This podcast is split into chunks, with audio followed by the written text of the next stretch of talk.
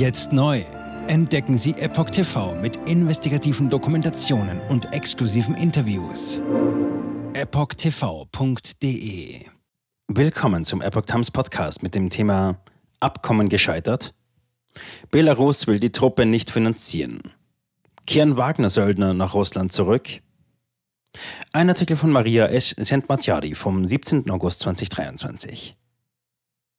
Das Auftauchen der Wagner-Söldner in Belarus hat bei vielen Besorgnis ausgelöst. Meldungen über den Rückzug der Truppen haben ebenso für Aufregung gesorgt.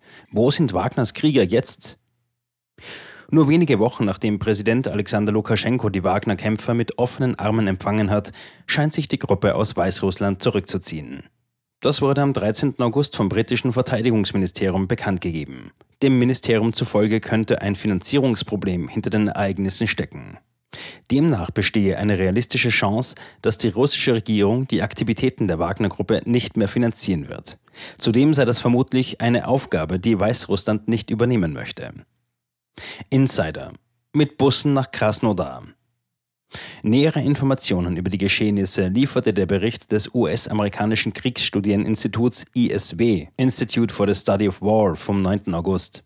Ihr Bericht über die Wagner-Gruppe wurde unter Berufung auf Insider verfasst. Vom Kreml oder der belarussischen Führung wurde der Rückzug bislang nicht bestätigt. Laut dem Bericht führen Wagners Streitkräfte derzeit die erste Phase des Rückzugs aus Belarus durch. Dabei würden Gruppen von 500 bis 600 Menschen mit Bussen aus Belarus nach Russland konkret in die Regionen Krasnodar, Voronezh und Rostov umgeleitet werden. Die zweite Phase soll demnach nach dem 13. August beginnen. Der Insider sowie eine weitere Wagner nahestehende Quelle bestätigten, dass die Wagner-Kräfte Weißrussland verlassen könnten, weil der weißrussische Präsident Alexander Lukaschenko sich geweigert hätte, die Truppe zu finanzieren. Nur eine kleine Gruppe von Wagner-Ausbildern würden in Weißrussland bleiben, so der Insider. Ihre Aufgabe wäre es, die belarussischen Streitkräfte auszubilden. Ferner behaupteten die Informanten, dass die wichtigsten Wagner-Kräfte Ende August aktiviert werden sollen. Was das genau bedeutet, ist unbekannt. Nach Angaben des ISW haben diese Quellen bisher mehrfach zuverlässige Informationen geliefert. Sie fügten jedoch hinzu, dass ihre Organisation bisher keine sichtbaren Anzeichen dafür gesehen hat, dass sich die Wagner-Kräfte tatsächlich aus Weißrussland zurückziehen. Entlassungen innerhalb der Wagner-Gruppe. Das britische Verteidigungsministerium hat erklärt, dass ihm Informationen vorliegen, wonach derzeit Entlassungen innerhalb der Wagner-Gruppe stattfinden. Aufgrund des finanziellen Drucks werden die Gehälter derzeit tatsächlich erheblich gekürzt. Es wird nicht ausgeschlossen, dass Putin die Organisation ganz auflösen will, so das ISW. In der Tat gibt es viele Spekulationen und wenig Fakten über die Zukunft der Wagner-Gruppe. Das ISW-Institut hat seine eigenen Hypothesen dazu veröffentlicht. Ein mögliches Szenario ist nach Einschätzung des ISW, dass das russische Verteidigungsministerium das Wagner-Personal in traditionelle russische Einheiten integriert. Putin hatte sich am 26. Juli in einer Rede an die Wagner-Kommandeure gewandt, um sie zu überreden, sich der russischen Armee anzuschließen und den Kampf in der Ukraine fortzusetzen, erinnert das Institut. Dem Insider zufolge könnte der Kreml die Söldner auch mit anderen Jobangeboten ködern. So wurde ihnen zum Beispiel angeboten, mit anderen privaten Militärfirmen in Syrien und Afrika zu arbeiten. Nach Angaben des ISW sind die Angebote von Putin an die Wagner-Söldner bisher weitgehend gescheitert. Für sie sei die Loyalität zu ihrem Anführer Prigozhin entscheidend. Welche Pläne Prigozhin hat, ist unbekannt.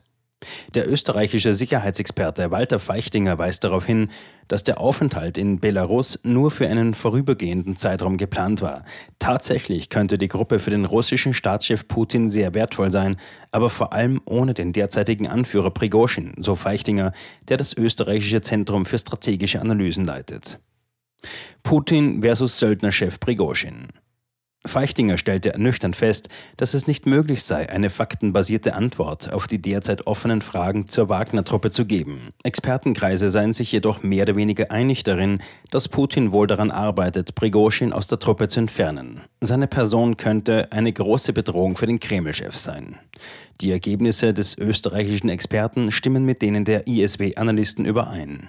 Demnach hatte Putin zuvor wiederholt versucht, Prigozhin als korrupt und als Lügner darzustellen. Dies hätte er getan, um seinen Ruf bei den Wagner-Söldnern und der russischen Gesellschaft zu zerstören. Allerdings war der Wagner-Führer in den vergangenen Monaten bei mehreren Veranstaltungen anwesend. Er wurde beispielsweise am 27. Juli beim Russland-Afrika-Gipfel in St. Petersburg gesehen. Das lasse darauf schließen, dass Prigoschin seine Position als effektiver Führer der Wagner-Gruppe bislang beibehalten hat, schreibt der Think Tank. Jetzt neu. Entdecken Sie Epoch TV mit investigativen Dokumentationen und exklusiven Interviews. Noch heute kostenfrei anmelden und völlig unverbindlich testen. Sehen Sie jetzt gratis den weltweit ersten Dokumentarfilm zur ESG-Bewegung Der Schattenstaat. Wer hat die Kontrolle? Eine originale Epoch Times Produktion. Besuchen Sie uns auf epochtv.de.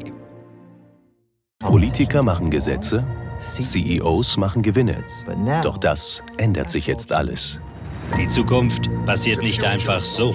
Die Zukunft wird von uns gestaltet, durch eine mächtige Gemeinschaft wie Sie hier in diesem Raum. Wir haben die Mittel, um den Zustand der Welt zu verbessern. Es gibt eine wachsende Bewegung, die Unternehmen, Regierungen und globale Institutionen zusammenbringen will. Ihr Ziel ist es, sich mit Themen wie Klimawandel, Rassismus, Ungleichheit und Waffenkontrolle zu befassen. Diese Bewegung nennt sich ESG. Wie funktioniert sie? Und wie wird sie unser Leben verändern? Bändigen wir die Wall Street nach unserem Willen? Oder sind wir diejenigen, die manipuliert werden? Man muss Verhalten erzwingen. Und bei BlackRock erzwingen wir Verhalten.